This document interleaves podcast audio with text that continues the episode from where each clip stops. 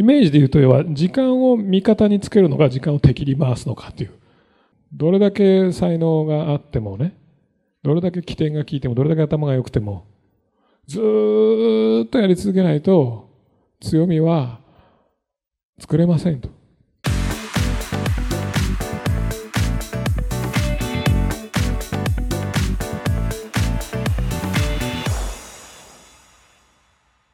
次。まあ、これもさっきから言ってることですね。まあ、才能より忍耐。まあ、今、そのね、うちで新卒採用をやってて、えー、たくさん頭のいい子たちが入ってきてくれてます。才能のある人たちがたくさん入ってきてます。まあでも、才能のある人たちがみんなその才能を開花するとは限らず、ほとんどの人は、えまあ普通になってきます。なぜか。まあ忍耐力がないからですよね。それよりも才能がなくてもいいから忍耐力がある。要は、同じ仕事、同じものを5年、10年と続けられるかどうかっていうのが、まあ分かれ目。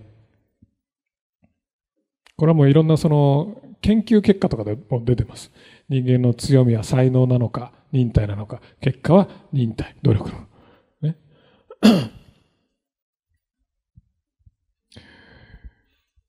5年、10年積み上げられるのかというのが同じで、あ、っていうのがポイントで、それは別にそのね、あの、学生のキャリアの問題だけじゃなく、我々皆さんもそうです。もうほとんどの人はやっぱり短期思考ですから、短期的に結果が欲しいから、やっぱすぐにやること変えちゃいますよね。だから強みが育たないわけです。で、今の時代恐ろしいほどたくさんの新しいも次から次へと来るから、ね。目移りするわけです。あ、もうこっち、こっち、こっちってね。そうしてる間にもう積み上がっていかないわけですよね。だから、イメージで言うと、要は時間を味方につけるのか、時間を敵に回すのかという話。短期でバリバリバリやってると、時間を敵に回すことになります。長期でやれば、時間は味方になってくれます。わかりやすいのが、まあ株式投資とかですね。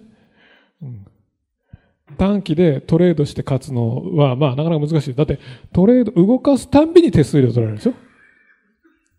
ところが長期投資しとけば、ね、動かすの、配当もらえますと。ね。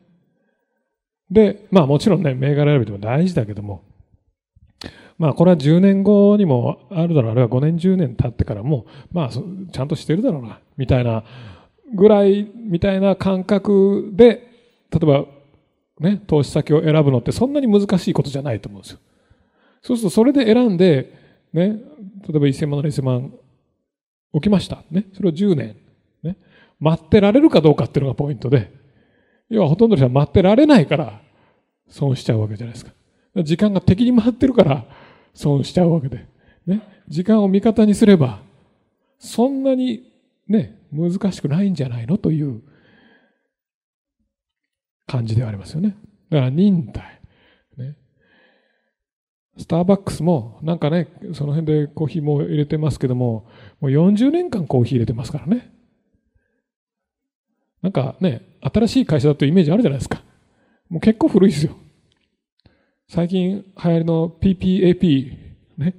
彼もね、まあね、一瞬でいなくなるような気もするんですけども、彼も20年積み上げてますからね。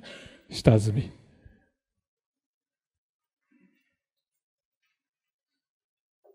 まあ、このドラッカーの言葉で人は強みによってしか貢献できないと言っています。強みを育てるのは忍耐ですよね。